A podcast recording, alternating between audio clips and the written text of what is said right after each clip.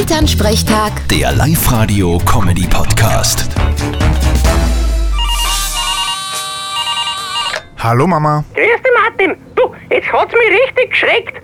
Hast du gewusst, dass in zwei Glasel Rotwein genauso viel Kalorien drin sind wie in einem Cheeseburger? Echt? Das hätte ich mir auch nicht gedacht. Und wie ist das, wenn man sie zum Rotwein eine Cola mischt? Ach, so eine blöde Frage. Das sind ja dann nur viel mehr Kalorien. Und mit einem Cola Zero? Puh, das, das weiß ich jetzt nicht. Aber weniger wird's deswegen auch nicht. Ja, Äh, müssen wir uns jetzt entscheiden, oder was? Entweder Wein oder Cheeseburger. Dann nehmen wir den Wein. Ja, was für eine Überraschung. Na, ich sehe das pragmatisch. Vom Cheeseburger wäre ich nur dick, vom Wein wäre ich dick und fett.